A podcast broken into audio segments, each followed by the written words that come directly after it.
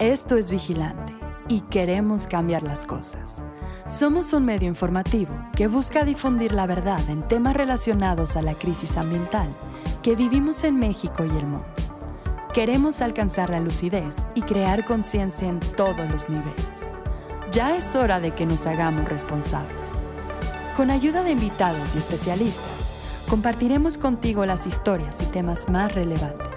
Expondremos casos de impacto tanto positivo como negativo, exigiremos acciones y brindaremos alternativas para que todos seamos parte de esta transición. Buscamos justicia, pero también invitarlos a ser justos en la práctica.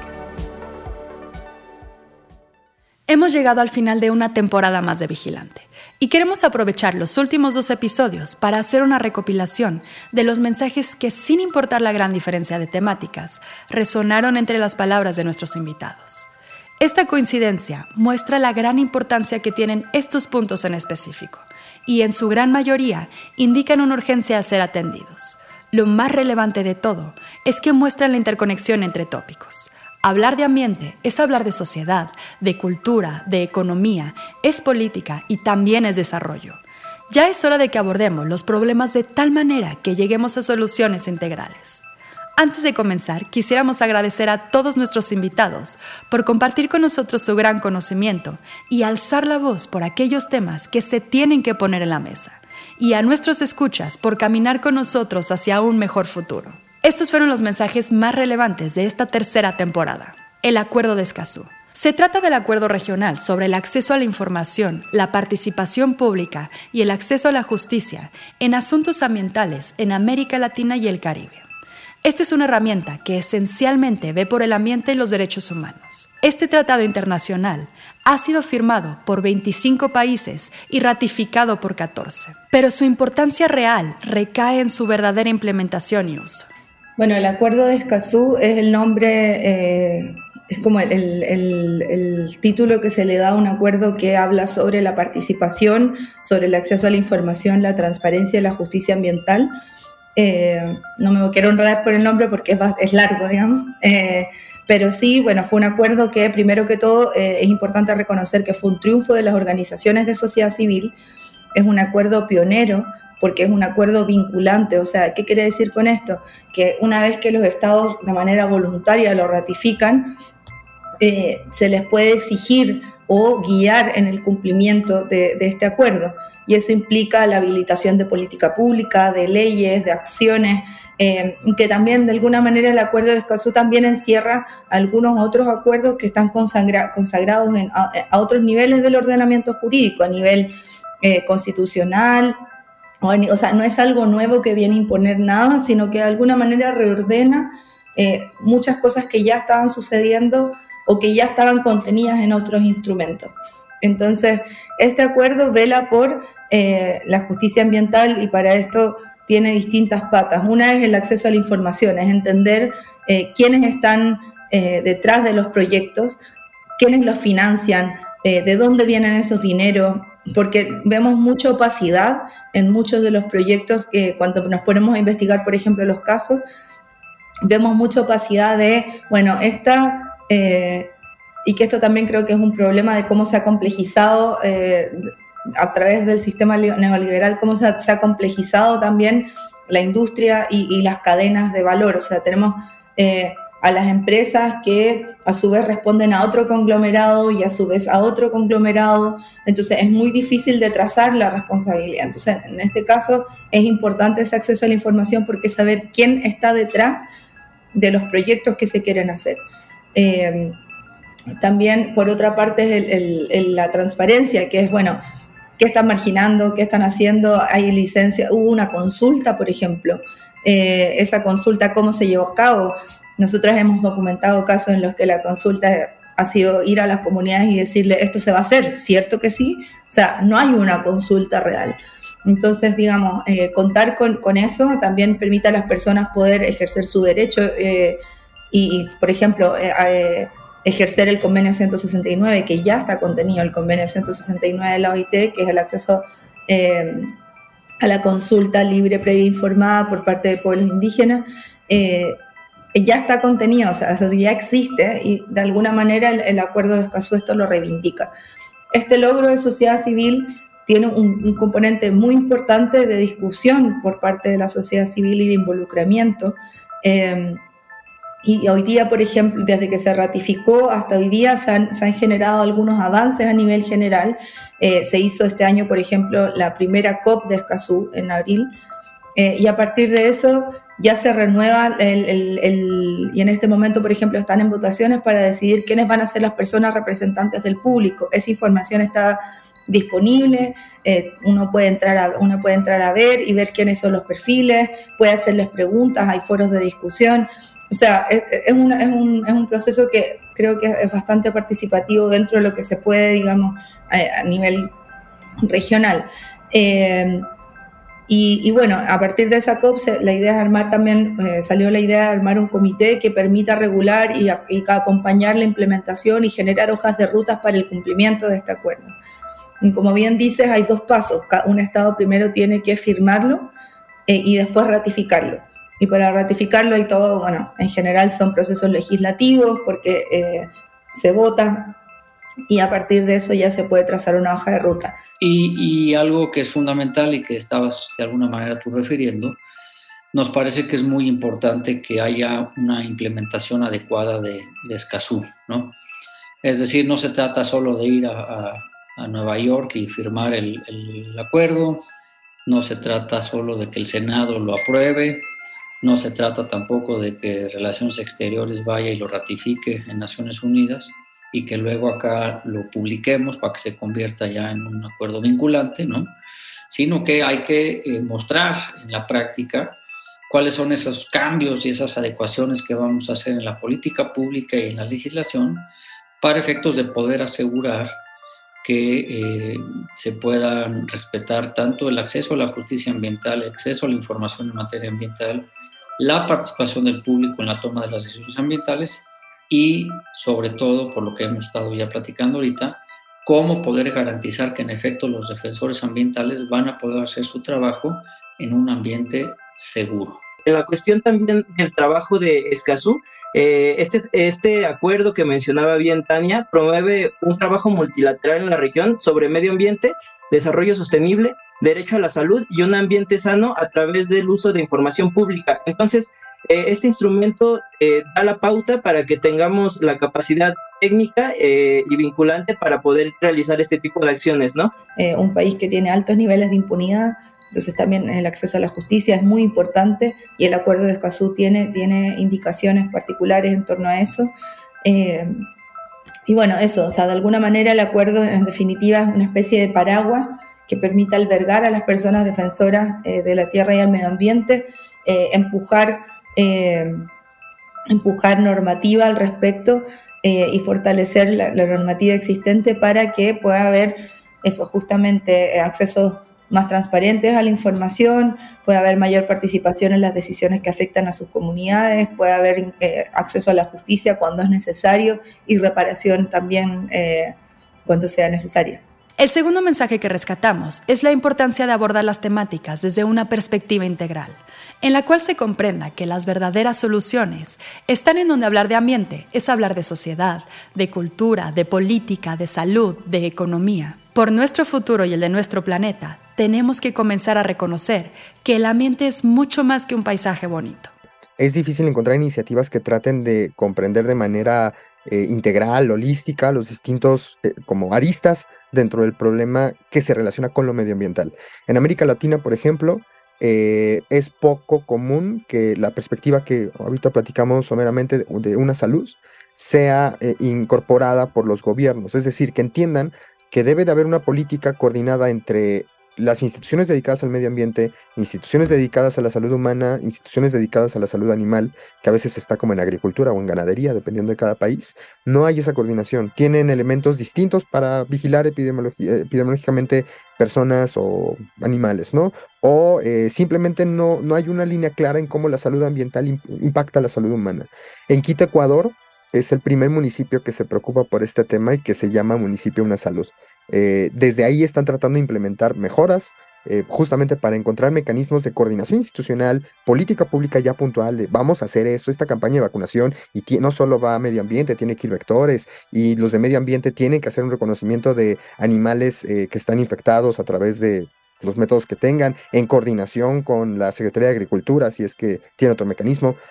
Otra vez, es muy complejo, pero en América Latina, aunque no es un tema tan eh, implementado, ya se están dando los primeros pasos. Y la intención es eso, como ir sumando poco a poco a más gobiernos para que volteen a ver el tema.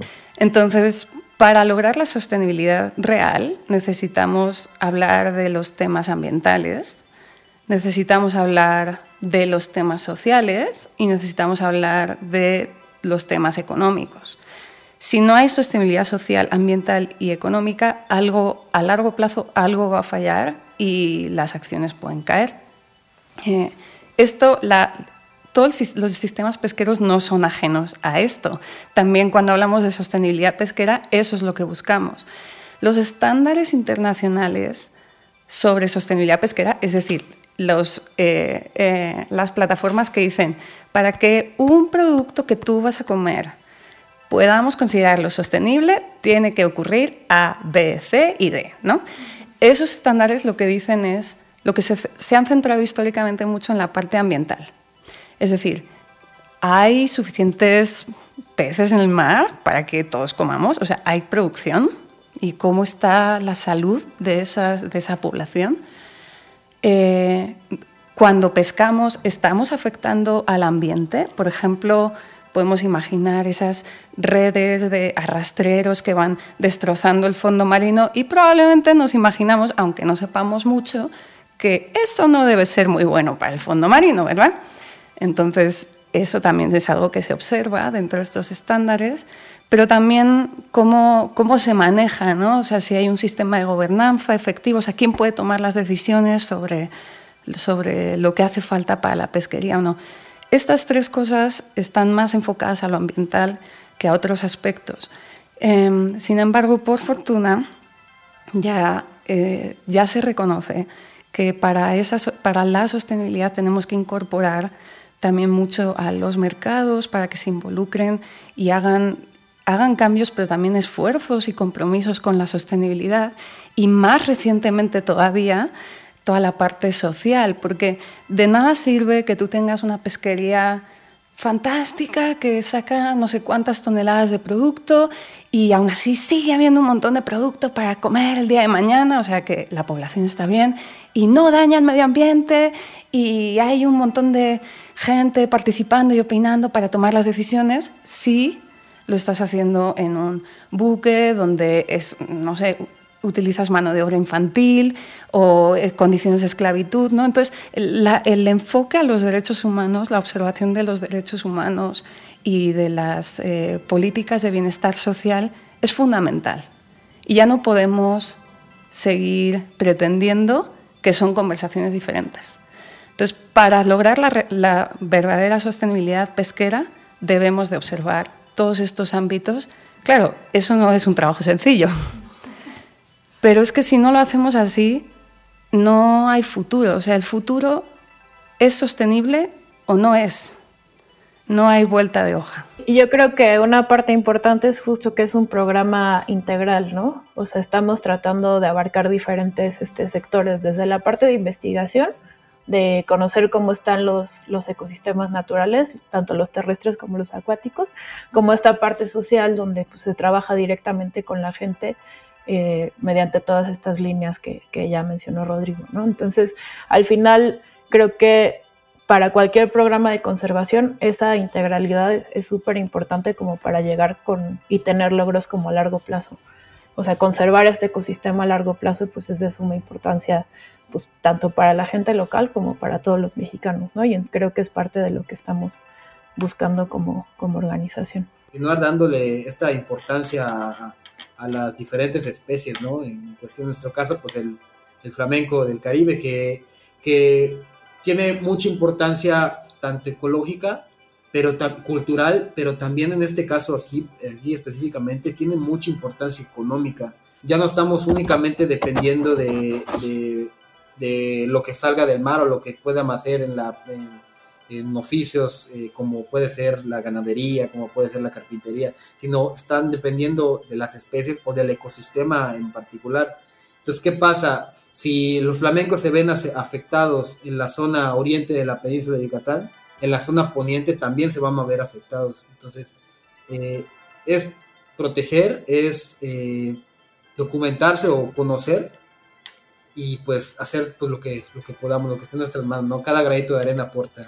Definitivamente democratizar la sostenibilidad. O sea, partimos del esquema de que parece que la sostenibilidad es para unos cuantos y de que el acceso a los recursos pues sigue siendo muy complicado, ¿no? Entonces, efectivamente, para, para las pequeñas marcas adquirir, que bueno, se piensa inmediatamente cuando dices, ah, hay una marca que hace sostenibilidad, materiales. Y creemos que los materiales es lo que genera o funda una marca, por así decirlo, un proyecto fundado en la sostenibilidad. Pero en realidad sabemos que hay mucho más. O sea, el material, pues por supuesto que importa porque es eh, muy relevante en el ecodiseño y en la forma en que el, producto se gestiona a lo largo de su ciclo de vida.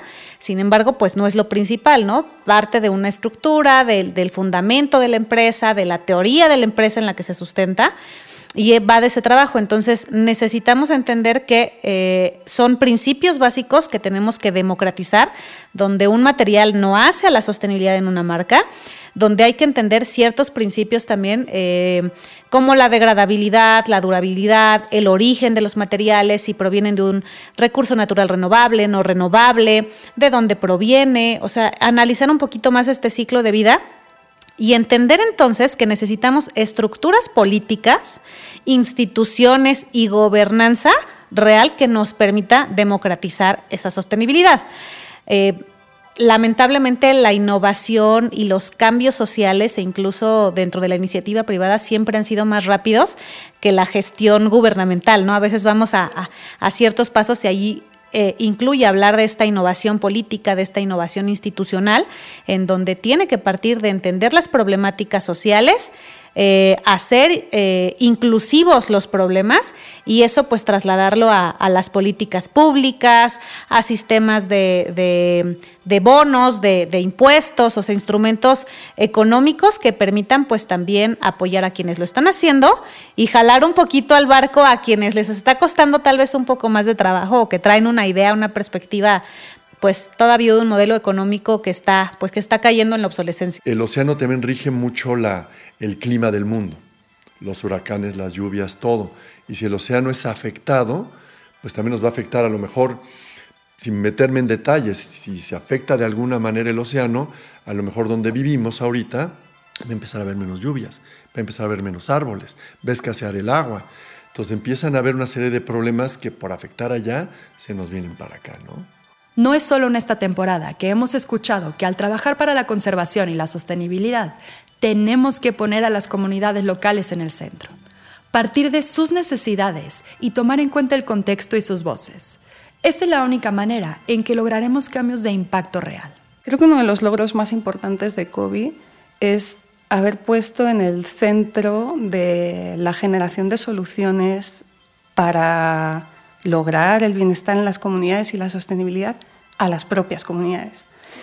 Y hacer esto de la mano de la ciencia, porque eh, es una organización que, que busca mucho promover la investigación, pero si uno como investigador llega a un lugar, tomas tus datos, y te vas corriendo y nunca regresas, nunca devuelves la información, nunca interpretas esa información con la propia comunidad, pues a lo mejor a ti te sale un artículo muy bonito, pero ¿cómo, cómo beneficia eso a la comunidad con la que trabajaste?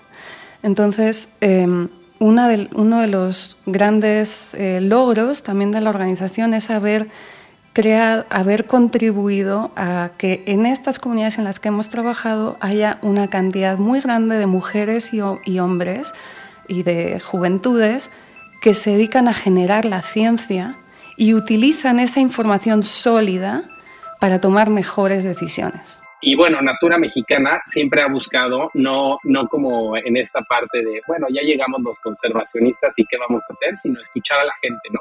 Y que desde ellos nazcan las ideas y juntos armar programas de conservación que al final sean exitosos, ¿no? Y que tengan impacto eh, para ellos económicamente, que mejoren la calidad de vida, que conserven el ecosistema Y, bueno, eso es lo que hemos buscado a través de Natura, ¿no? no nada impositorio, sino todo a través de, la comunicación y del trabajo en conjunto con. Empiezan a hacerse estas articulaciones, estas alianzas, ¿no?